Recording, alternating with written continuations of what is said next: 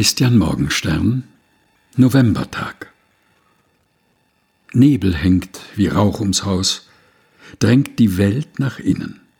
Ohne Not geht niemand aus, alles fällt in Sinnen. Leiser wird die Hand, der Mund, stiller die Gebärde.